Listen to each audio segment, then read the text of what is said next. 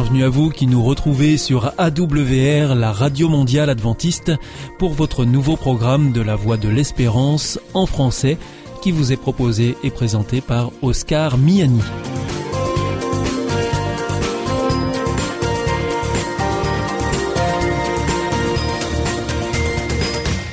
C'est donc parti pour les 30 prochaines minutes ensemble. Merci de votre fidélité à la voix de l'espérance. Vous êtes toujours plus nombreux à nous écouter sur les ondes, par Internet, ou aussi grâce à votre téléphone. D'ailleurs, je vous en rappelle tout de suite les numéros qui ne sont absolument pas surtaxés. Si vous voulez nous écouter depuis la France, vous composez sur votre téléphone le 01 80 14 44 77. Si vous voulez nous écouter en dehors de France, vous faites le 0033 puis le 1 80 14 44 77. Et si c'est depuis les États-Unis, vous composez le 1 712 432 9978. Aujourd'hui, nous vous proposons votre rendez-vous santé avec le docteur Jean Lincey. Ensuite, ce sera votre nouveau rendez-vous avec Alexis Masson, philosophe pour l'émission Épistéo et pour finir un temps de réflexion avec le pasteur Pierre Péchou dans la chronique que vous connaissez bien maintenant. Il s'agit de Vers d'autres cieux. Mais tout de suite pour commencer, voici Sentez-vous bien.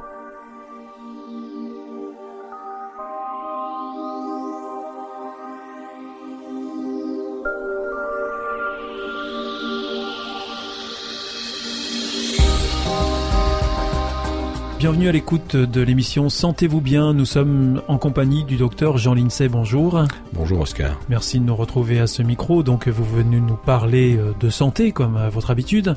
Et aujourd'hui, euh, vous venez nous faire part d'une étude sur euh, les fumeurs de cannabis notamment. Oui, alors c'est une étude dont l'auteur s'appelle Del Balzo, qui a été publiée dans les annales du journal de pharmacologie, qui a été synthétisée par le professeur Jean-Pierre Goulet de l'Académie de médecine.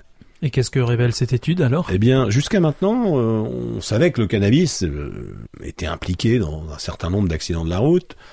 Et jusqu'à maintenant, on disait que le risque euh, d'accident de la route était multiplié par environ entre 2 et 3, 2,5, entre 2 et 3 avec le cannabis. Et puis là, cette étude montre que ce serait bien davantage. Alors la méthode bien davantage, ça veut dire multiplié par 10. Ah oui, c'est plus tout à fait la même chose. Quand, quand, les urines contiennent du cannabis, le risque d'accident serait multiplié par 10 et non pas par 2, 5. Alors la méthodologie de l'étude a consisté à prendre un groupe de gens qui ont eu un accident de la route. Mhm. Hein, on va expliquer à nos auditeurs qui comprennent bien les méthodologies des de l'épidémiologie moderne. Vous voyez, c'est, on se rend pas compte, mais l'épidémiologie a fait des progrès considérables. Il y a une rigueur dans les études. Alors quelquefois, il peut y avoir des biais, il y a des malins qui arrivent à se glisser, enfin bon, mais il y a quand même, il y a des études, euh, quand la bonne foi est là, la vraie science est là, là, euh, il y a des certitudes qui se dégagent. Là, vous prenez 1400 personnes ayant eu un accident de la route. Oui. Vous regardez le nombre de gens qui sont positifs au cannabis. Vous prenez un autre groupe témoin de 1900 personnes et vous regardez combien de personnes sont positives au cannabis. C'est-à-dire que vous avez donc deux groupes. Un groupe qui a eu euh, des accidents de la route et un autre groupe qui n'a pas eu d'accident de la route. Mais les groupes sont identiques, c'est-à-dire que vous allez prendre le même nombre d'hommes, le même nombre de femmes, la même catégorie socio-professionnelle, la même typologie. La seule chose qui les, diffère, qui les fait différer, c'est euh, qu'ils ont eu accident de la route ou pas. C'est ça. Donc, donc là, vous avez vraiment, vous allez voir apparaître quelque chose. Et ben, quand vous faites ça, vous apercevez que dans le groupe qui a eu un accident de la route, eh ben le, risque de, positivité est multiplié par, par 10. C'est-à-dire qu'il y a beaucoup, beaucoup plus de positifs dans le groupe qui a eu un accident que dans le groupe qui n'a pas eu d'accident.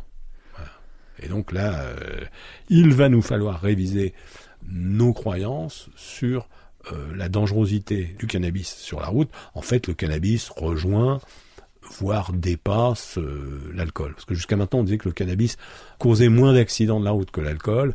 Mais là, euh, il semble bien que ce soit pas le cas. Ça en causerait au moins autant, voire plus. Donc, si vous imaginons que on arrive à avoir euh, une vraie réduction de de l'alcool et du cannabis au volant, on aurait vraiment une diminution euh, considérable des accidents de la, route. et des malheurs que, que ça signifie. D'ailleurs, aujourd'hui, euh, quand euh, vous avez un contrôle, on contrôle l'alcoolémie et les stupéfiants. Oui, oui, ça, oui, ça se met, ça se met en route. Ouais, ça a évolué. hein. Ça a évolué, oui, effectivement, effectivement, Oui, on rappelle quand même quels sont les effets du cannabis sur le cerveau, ce qui expliquerait la multiplication de, des accidents de la route. Quand vous êtes sous cannabis, le, le, la, la, partie antérieure du cerveau, les aires préfrontales, fonctionnent moins bien, ce qu'on voit très bien en imagerie cérébrale. On rappelle que le cannabis a une pénétration euh, dans le cerveau et que ça s'étend sur euh, une durée assez longue aussi. La hein. différence avec l'alcool, c'est que ça reste très longtemps dans le cerveau. Hein. Combien, combien de temps? 15 jours à 3 semaines. C'est-à-dire qu'au bout de 15 jours, 3 semaines, vous avez que la moitié qui est éliminée. Quoi au bout de 15 jours à 3 semaines, il n'y a que la moitié de la substance qui est éliminée dans le cerveau. Dans le cerveau. Dans le cerveau. Dans le cerveau donc ça veut dire que si on en consomme toutes les semaines, ça veut ah dire bah, qu'on vous êtes tout le temps sous l'influence. Oui. Ah oui, c'est aussi simple que ça. Ah bah oui, c'est aussi simple que ça. Oui. Alors c'est-à-dire que le sujet ressent pas le, le plaisir que donne euh, le cannabis, la sensation hédonique, le, le, la sensation agréable, celle pour laquelle on prend le cannabis.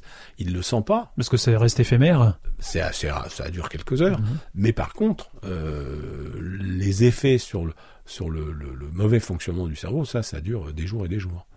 Ça fait, ça fait un cerveau qui, qui, dont les aires préfrontales fonctionnent mal, sont moins actives, quoi.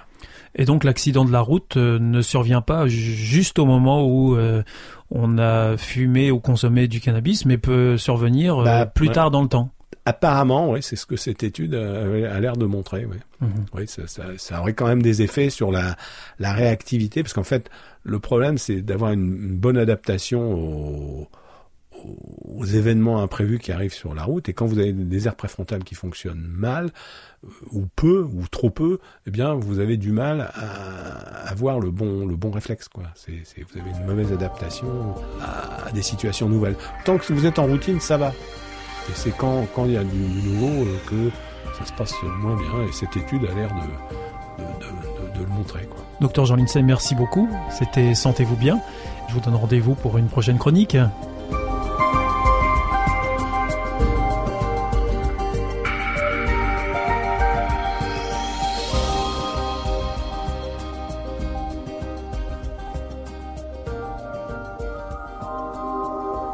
Vous aussi, votre santé vous intéresse?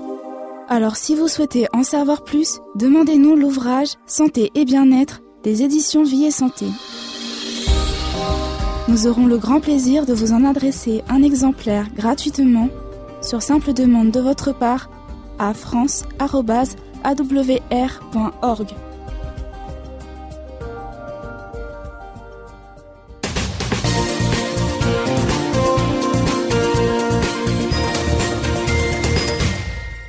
Vous êtes toujours à l'écoute de la Radio Mondiale Adventiste et c'est votre émission La Voix de l'Espérance qui vous est présentée par Oscar Miani et toute l'équipe pour vous accompagner jour après jour. Juste avant, c'était Sentez-vous bien que vous retrouverez dès demain sur cette même antenne. Si vous souhaitez avoir notre grille des programmes ou bien si vous voulez vous adresser à nos invités, eh bien il vous suffit de nous adresser un mail à france@awr.org ou alors par courrier à IEBC, La Voie de l'Espérance, boîte postale 100, 77 193, Damary Lélis, CEDEX. C'est maintenant l'heure de poursuivre avec votre émission Épistéo avec le philosophe Alexis Masson et nous terminerons avec le pasteur Pierre Péchou pour sa chronique Vers d'autres cieux.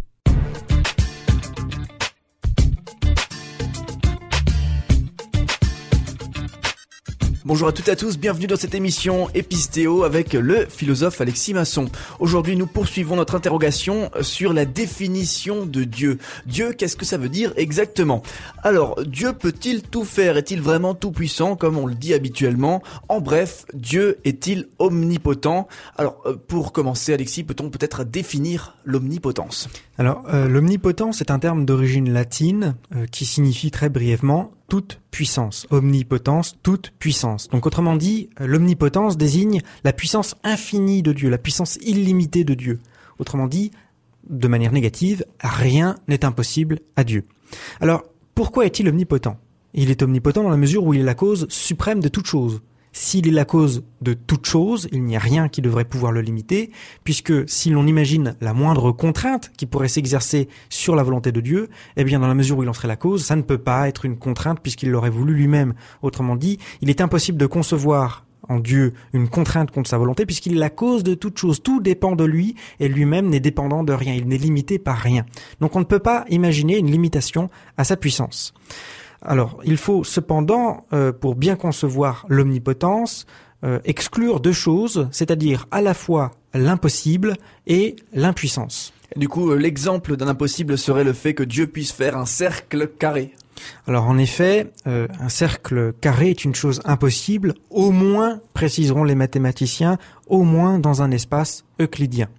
De la même manière, autre exemple de chose impossible, Dieu ne peut pas faire qu'une chose à la fois soit existante et en même temps inexistante, parce que c'est tout simplement contradictoire. C'est la définition même de l'impossible. Qu'est-ce qui est impossible? C'est ce qui est contradictoire. Alors qu'est-ce qui se passe dans une contradiction? Eh bien, les termes s'annulent mutuellement. Quand je dis qu'une chose existe et n'existe pas, eh bien, en réalité, j'annule le terme, puisque les, les, les deux adjectifs que je lui attribue se contredisent, ils s'annulent mutuellement. Autrement dit, la contradiction ne fait référence à rien. Ce sont des mots qui sont dépourvus de sens, ils n'ont pas de référence à quelque chose. Ils ne font référence à rien, ce sont des mots vides de sens, et en aucun cas ça ne peut être une impuissance que de ne pas pouvoir faire quelque chose d'impossible, puisque cela reviendrait à dire que c'est une impuissance de ne pas être capable de faire quelque chose qui ne réfère à rien, et donc on le voit bien, ça ne peut pas être une impuissance de faire quelque chose qui n'est rien. Alors cependant, il faut préciser davantage le concept euh, de contradiction ou du moins le concept de possible parce que bien souvent le sens commun a tendance à réduire le champ du possible. Il faut bien comprendre que ce qui est possible, le possible enveloppe tout ce qui ne contient pas de contradiction. Je vais prendre un exemple. En général, on classe euh, la résurrection parmi les choses qui sont impossibles, parce qu'on n'a pas l'habitude de voir quand même euh, des morts ressuscités. Donc on classe en général la résurrection parmi les choses impossibles. Et pourtant, ce n'est pas une chose qui est logiquement impossible. Pourquoi? Eh bien c'est tout simple, parce que c'est un fait scientifique déjà, la vie est apparue à partir de la matière inerte. Donc par conséquent, il n'y a aucune raison qu'à partir d'un cadavre, la vie puisse reprendre. Il n'y a aucune raison, puisque si la vie est apparue à partir de la matière inerte, elle peut réapparaître à partir d'un cadavre. C'est quelque chose qui n'est pas logiquement impossible. Certes, c'est vrai, c'est quelque chose qui a très peu de chances de se produire, mais très peu de chances de se produire ne veut pas dire impossible, bien, bien loin de là. S'il y a une infime possibilité de chance, ça veut dire que c'est quelque chose de possible. Alors l'autre élément euh, qui est exclu, et il faut le préciser, l'autre élément qui est exclu de l'omnipotence, eh bien c'est l'impuissance, tout simplement parce que l'impuissance ne peut en aucun cas être une preuve de toute puissance. Et donc un exemple d'impuissance pour le coup serait le fait euh, ben, que Dieu ne pourrait pas créer une pierre si lourde qu'il soit impossible de la porter. Alors effectivement, euh, si euh, Dieu pouvait créer une pierre si lourde qu'il ne puisse la porter, eh bien, cela signifierait qu'il est impuissant. Alors, en quel sens? C'est très simple. Si Dieu peut, peut créer une pierre qui est trop lourde pour lui, si elle est trop lourde pour lui, c'est qu'il est impuissant. Et s'il ne peut pas le faire, ça veut dire encore une fois qu'il est impuissant. Alors, précisons bien encore une fois, et cela semble évident, que en aucun cas, le fait d'être impuissant ne peut être une preuve de puissance. Ce n'est pas, si Dieu pouvait se rendre impuissant, ce serait en aucun cas une preuve de puissance. Bien au contraire. Ce serait tout aussi ridicule que d'affirmer qu'une voiture pouvant tomber en panne serait plus puissante qu'une voiture dont le moteur serait incassable. Elle serait plus puissante parce qu'elle pourrait tomber en panne. Ce n'est en aucun cas une preuve de puissance de la voiture. De la même manière, si Dieu peut se rendre impuissant, ce ne serait en aucun cas une preuve de puissance. Donc comprenons bien que l'omnipotence divine exclut toute action qui puisse impliquer en lui une imperfection ou une impuissance. Et parmi ces actions-là, il faut ajouter encore euh, le fait de se suicider. Alors ça, ça semble assez évident parce que si on se suicide, on n'a plus aucune puissance. Mais également le fait, par exemple, de courir ou de nager. Alors ce ne sont que des exemples parmi d'autres. Mais pourquoi les prend-on? Pourquoi courir et pourquoi nager? Eh bien parce que le fait de courir ou de nager, ça implique un déplacement et donc une limitation dans l'espace, pouvoir passer d'un espace à un autre, un espace dans lequel nous ne sommes pas encore. Donc une limitation dans l'espace. Là encore, la toute-puissance exclut ce genre d'action parce que ce sont des actions qui implique une limitation. Je le répète encore une fois, l'impuissance n'est certainement pas une preuve de toute puissance, mais bien sa négation. Et si on prend un autre attribut euh, de Dieu, donc la bonté parfaite de Dieu, est-ce que là aussi il n'y a pas une limitation, enfin, est-ce qu'il n'y aurait pas plutôt une limitation à la puissance de Dieu? Alors on pourrait se dire effectivement que Dieu étant parfaitement bon, euh, il ne veut pas le mal, et par conséquent, euh, il ne fait pas d'action mal. Et on, on, pourrait se demander, mais du coup, est-ce qu'il pourrait vraiment faire des actions mal, sachant qu'il est qu'il est parfaitement bon? On pourrait se dire non, c'est impossible. Eh bien, là, je crois que l'on confond deux facultés en Dieu. On confond d'une part sa puissance et d'autre part sa volonté. Ce n'est pas parce que Dieu ne veut pas accomplir une action mauvaise qu'il ne peut pas le faire. Hein, comprenons bien que euh, Dieu, si on considère uniquement sa puissance, peut faire le mal. Il en a parfaitement la possibilité, il en a parfaitement la capacité. Et néanmoins, si on considère sa volonté, il ne le veut pas. Et c'est pourquoi il ne le fait pas. C'est pas parce qu'il ne le peut pas, mais c'est parce qu'il ne le veut pas. Je prendrai juste un exemple assez simple. C'est un peu comme pour nous, êtres humains. La majorité d'entre nous, nous ne voulons pas assassiner notre voisin. Et pourtant, on ne peut pas en conclure que nous ne pouvons pas assassiner notre voisin parce que nous ne le voulons pas. Là encore une fois, la volonté et la puissance sont deux choses clairement distinctes. Donc Dieu peut faire pour résumer, Dieu peut faire absolument tout ce qui est logiquement possible, mais sa volonté étant amour, il ne veut que le bien. Et c'est ce que je viens de dire à l'instant. Ce n'est pas que Dieu ne peut pas faire le mal, mais c'est qu'il ne le veut pas. Il ne veut faire que le bien. Donc c'est vrai que c'est parfois difficile de voir le fait que Dieu ne veut que le bien, mais il faut bien comprendre que c'est parce que notre connaissance, en réalité, est relativement limitée.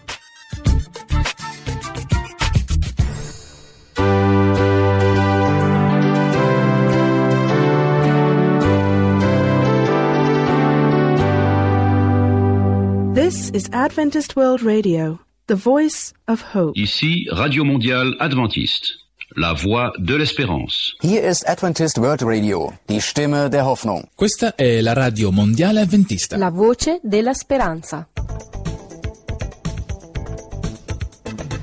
أجوا أجوا يا صغار نحكي لكم شخبار أجوا أجوا يا صغار نحكي لكم شخبار المسيح راه يبغيكم وقلبه عامر بيكم المسيح راه يبغيكم وقلبه عامر بيكم أجوا أجوا يا صغار. أجوا أجوا يا صغار. أجوا أجوا يا صغار. نحكي لكم شو أخبار. أجوا أجوا يا صغار. نحكي لكم شو أخبار. يسوع ديما يناديكم.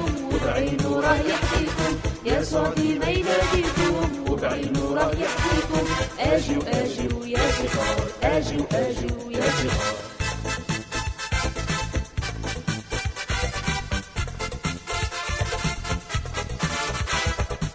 اجوا اجوا يا صغار نحكي لكم. شخبار اجوا اجوا يا صغار نحكي لكم. شخبار المازح رايح بيكم وقلبه عامر فيكم. المسيح راه يبغيكم وقلبه عامر بيكم أجوا أجوا يا صغار أجوا أجوا يا صغار. أجوا أجوا يا صغار نحكي لكم شي أخبار. أجوا أجوا يا صغار نحكي لكم شي أخبار. يسوع ديما يناديكم وبعينه راه يحظيكم يسوع ديما يناديكم وبعينه راه يحظيكم أجوا أجوا يا صغار أجوا أجوا يا صغار. أجوا أجوا يا صغار.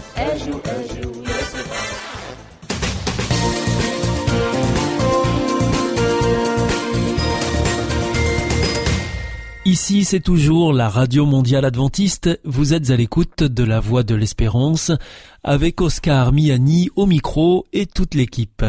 Juste avant, c'était Epistéo que vous retrouverez mercredi prochain ici. Je vous rappelle que vous pouvez nous écouter sur les ondes, sur Internet aussi, sur www.awr.org ou encore par téléphone. À présent, c'est avec le pasteur Pierre Péchou que nous poursuivons. Il vient de nous rejoindre dans le studio pour nous proposer une nouvelle réflexion dans sa chronique Vers d'autres cieux.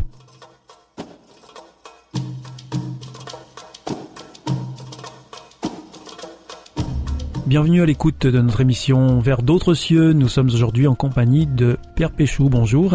Bonjour Oscar, chers auditeurs, bonjour. Donc vous êtes chroniqueur télé, aussi radio évidemment, et vous êtes pasteur par ailleurs. Vous nous accompagnez régulièrement ici à ce micro pour nous apporter une réflexion autour d'une lecture biblique, Pierre Péchou.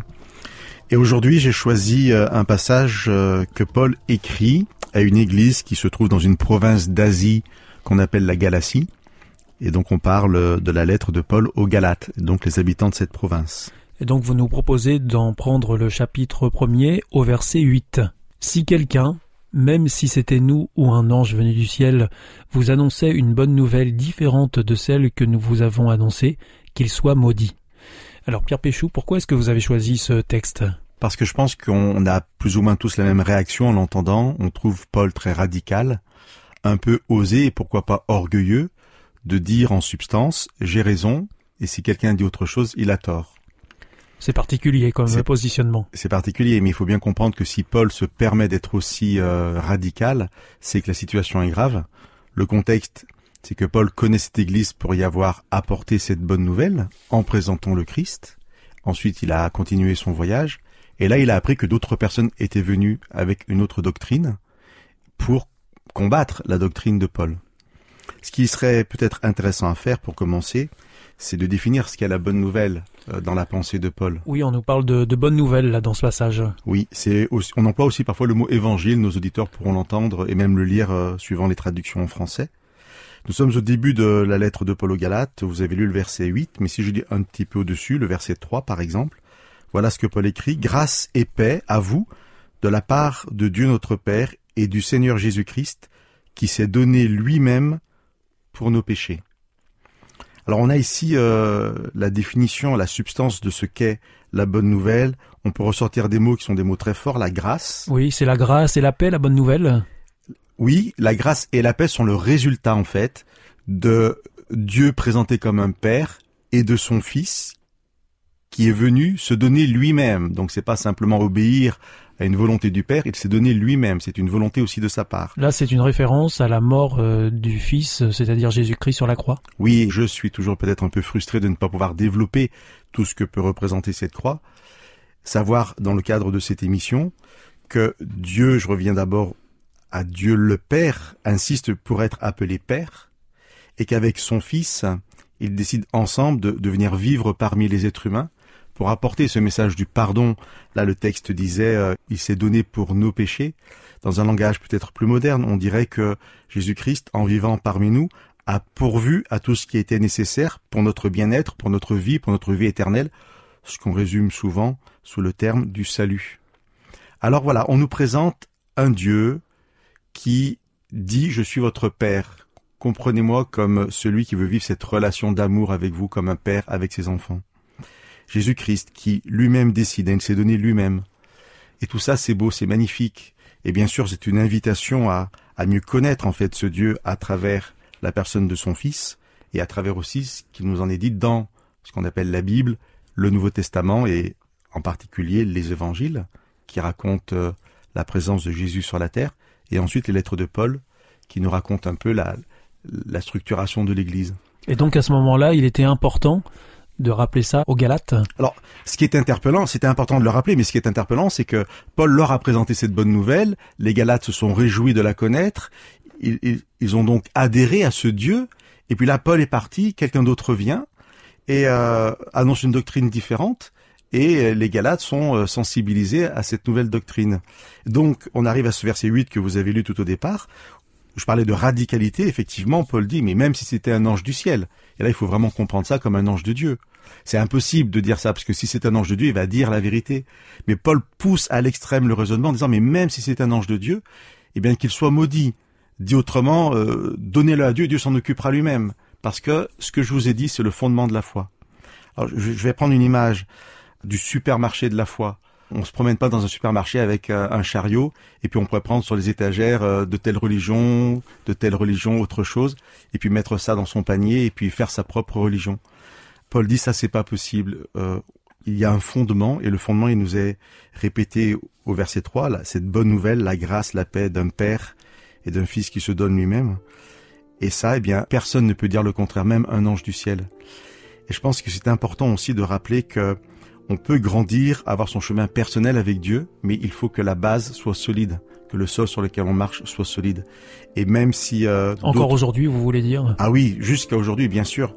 Effectivement, c'est important à, le préciser, Oscar, parce que ces textes ont été écrits il y a 2000 ans, mais ils sont toujours valables et d'actualité aujourd'hui. Et durant ces 2000 ans, il n'y a pas d'autre doctrine acceptable qui aurait présenté un Dieu différent et qui pourrait remplacer en fait ce message extraordinaire qui nous est donné à travers Jésus-Christ. C'est une invitation bien entendu à chacun de nos auditeurs à mieux connaître ce Dieu révélant Jésus-Christ à travers la Bible.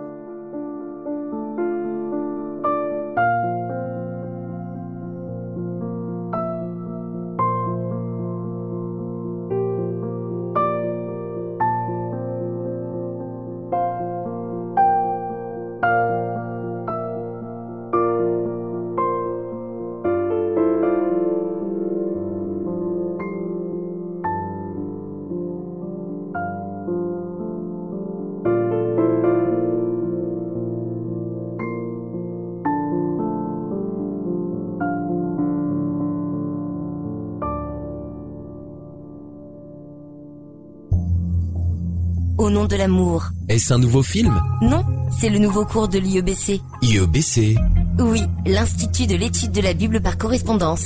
Tu vas sur le site www.iebc.org et tu découvres tous les cours gratuits. Tu as raison. Au nom de l'amour, ça vaut la peine. Ce cours m'a vraiment interpellé. www.iebc.org